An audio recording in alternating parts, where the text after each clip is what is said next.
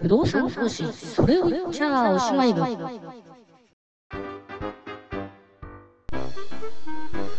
このプログラムは約30年弱不動産投資に関わってきた私が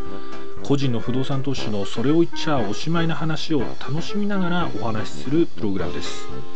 本やセミナーでは教えてくれない不動産投資の中身についてワンルームマンションから J リートクラウドファンディングあるいはマーケットや法律税金その他の Tips やノウハウまで幅広く皆さんにお伝えしたいと思います。えー、喋りは素人なんですけれどもなんとか頑張っていきますのでお付き合いのほどよろしくお願いいたします。こんにちは、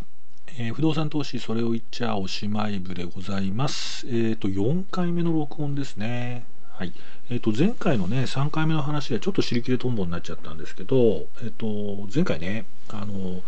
要するに不動産の短期的な短期的中期的な値上がり値下がりっていうのは金融が決めるんですよっていうことでえっとだけど皆さんその転売でね不動産投資あるいはね、自宅を転売するっていうようなね、観点がない限り、えっと、そんなこと気にする必要ないですよっていうところで話はね、終わったんですよね。うん、で、まあね、そまあそまあ、それで結論は出ちゃってるんですけど、まあ、それどういう意味かってことなんですけどね。あの、短期的な不動産の価格は金融で決まります。だからね、僕昔ね、やってましたね。最近やってないですけど、あのーあれですよね。あのプロ向けのその不動産の投資やった時なんかはあの大体ね3月末があれですよね。あの銀行っていうかね金融機関の決算の締めなんですよね。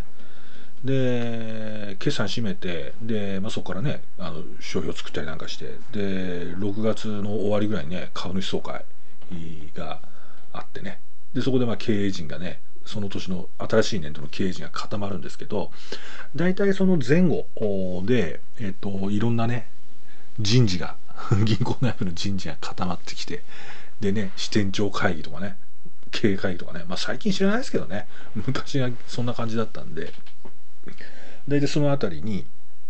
あの銀行のねあの人にちょっと電話かけてねあ今年の不動産関連融資どんなコメント出ました？みたいなねあのそんなヒアリングしてましたよね。ああもう前年通りですって言えばああよしよしっていうね。あ金融庁からね、なんか、あの、こっち向けのね、こっち向けはね、ちょっとやめろ、なんか、さす、さすぞじゃまではいらなかったですけど、なんかそんなようなね、コメントありましたよ、みたいなね。あの、そんなこと確認したらありましたけど、あのー、実際問題ね、不動産投資やられてる方いらしたらね、そこは結構考える、というか意識されるところかなと思いますよね。あの、足元のところでね、ちょっと今お話しするとね、えっと、2020年なんですけど、えっと、まあ、日銀が出してるね、えっと、各金融機関の貸し出し残高ですよね、えー、っていうのが、データがあって、えっと、2020年も、えっと、秋までのデータしかないんですけども、まあ、コロナとかね、いろいろありましたけど、えっと、不動産関連融資の残高は、その前の年に比べて、プラスで終わっているので、プラス、何パだったかな。あのまあ、3%だか5%ぐらいであの終わっているので、えっと、そういう意味では不動産に関しての金融環境は緩和状況が続いているということなんで、えー、まだまだあ不動産にはお金が流れてるかなっていうのが総論なんですけれども、えー、と一方でね、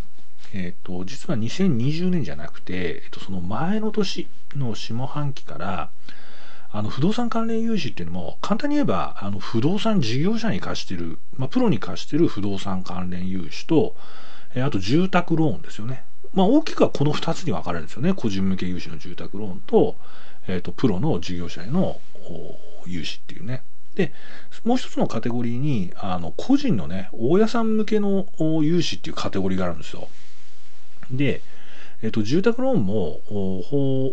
不動産の事業者向け融資も、えっと、一応2020年上がってるんですけど、えっと、このね、個人の大家さん向け融資だけ2019年の下半期から、えっと、前年比下がってます。まあ、これはね、皆さんご存知のね、かぼちゃのなんちゃらとかね、えー、ね、S 部信用金庫とかね、S ルガ銀行 とかのね、あの、その問題があったっていうのも多分、多分に影響してるんでしょうけど、あのただねあの、まあ、その背景は別として下がってます。えっ、と、前年比でね、2、3%下がってるんで、あの、結構、2、3%ね、まあ、あんま大きい数じゃないんですけど、あれ貸してくんねえなっていうケースはね、多分散見されたんじゃないかなっていうふうに思います。はい。えっ、と、なので、えっ、と、サラリーサラリーマン大家さんやる人は、えっと、2020年は、やっぱりちょっとなかなか融資出ないかなっていうところありますよね。で、一方で、あの、その不動産関連融資だけじゃなくて、まあ、今、金融機関ね、コロナ関連融資でね、手一杯ってところもあるんで、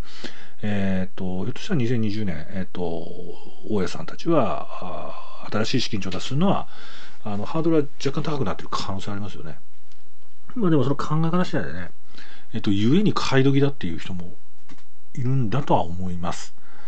ただやっぱりね、あの、このね、コロナ、まあコロナっつうかね、ここ最近ずっとそうなんですけど、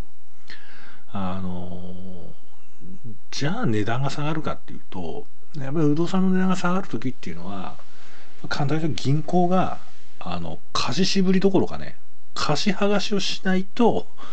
え貸し剥がしですよね、今ね。金返せってね、いうようなシチュエーションにならないと、まあ、個別にも全体感にも大きく下がったな、大きく買い時だなっていう印象はなかなか迎えられないんですよね。なんで、今は、その、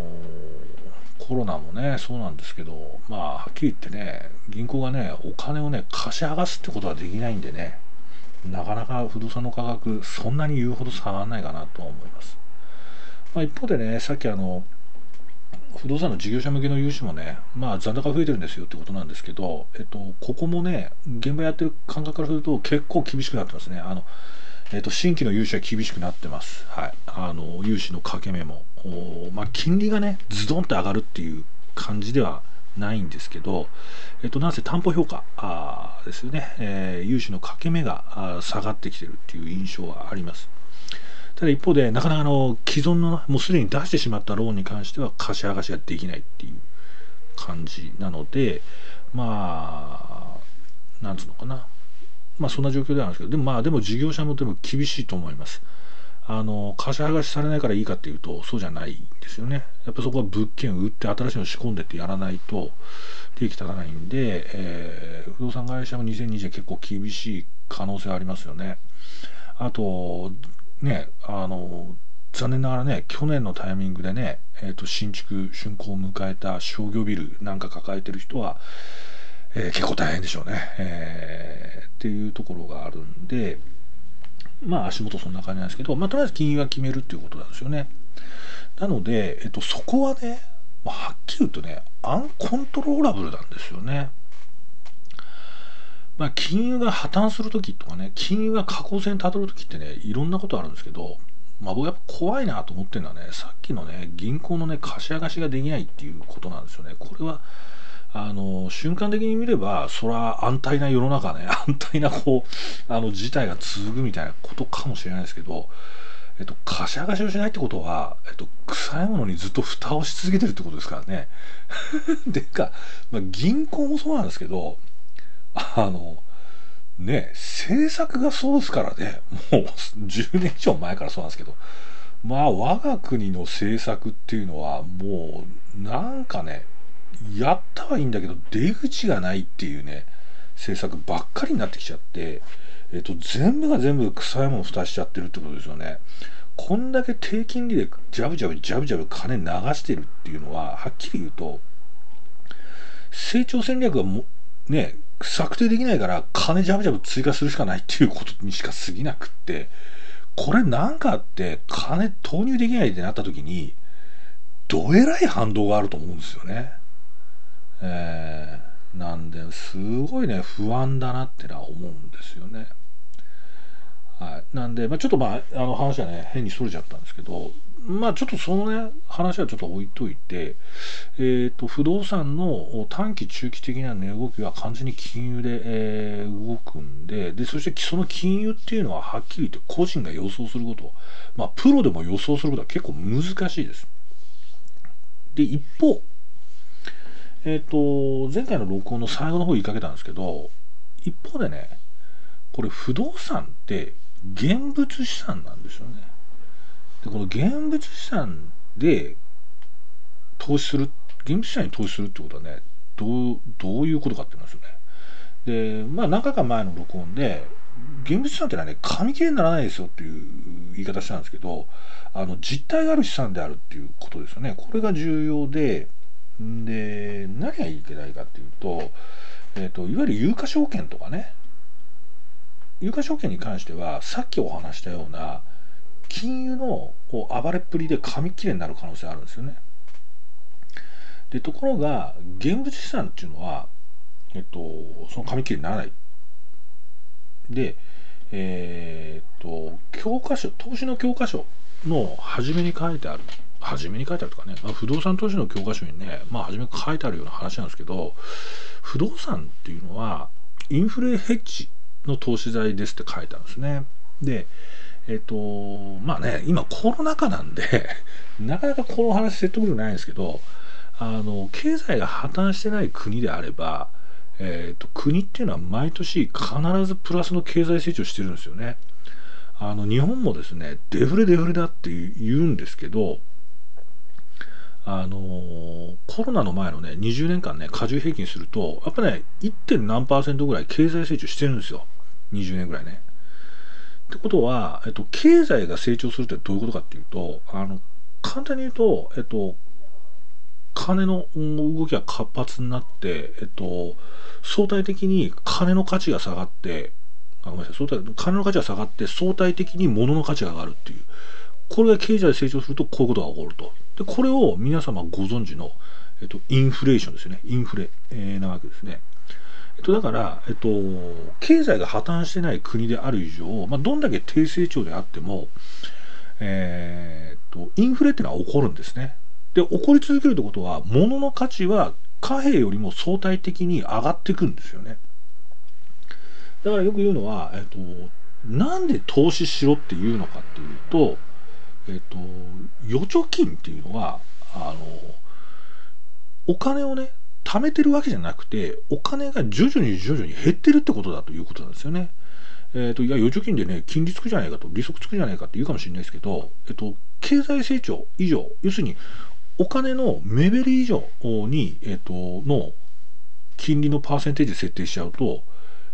金融機関がその時間の経過によるね、インフレのね、あの資産の減少を金融機関が追っちゃうことになるんで、えっと、銀行口座の金利なんて、えっと、絶対あれなんですよ。実際の経済成長よりも下に設定するんですよね。だから、えっと、預貯金っていうのは、だんだんだんだん、じわじわと、えっと、皆さんの資産が、えっと、削れてってるということなんですよね。って考えるとですね、いわゆる転売を前提としない不動産投資だとか、自宅の購入っていうのは、まあ簡単には20年30年の話ですよね、まあ、少なく見積もっても15年20年くらいの話なわけですよね。でかつですよえっとまあ不動産の特徴として現物資産で現金収入って話をしましたけど、えっと、その間現金でちゃんと収入があると。現金が入ってくるってことはそのたんびに投資の結果がコミットされてるってことですからえっと金ですからその資産価値の目減りみたいなのが発生しても、えっと、それのヘッジにもなるんですよね。って考えると、えっと、不動産投資をするときに、あの不動産価格が上がるか下がるかっていうのを気にする必要は理屈的にはないってことなんですよね。ただ、まあ、我々みたいにそのプロの資金使ってね不動産ファンド作って、まあ、長くても5年でファンドが閉じますと。言った時は不動産マーケット、金融マーケットすごく気にしなきゃいけないんですよ。不動産のトレンドがその5年間で上がっていくのか下がっていくのか。そこを読み間違えると大損こくんですよね。それは何でかというと短期で売却して売り抜ける仕組みの投資だからですね。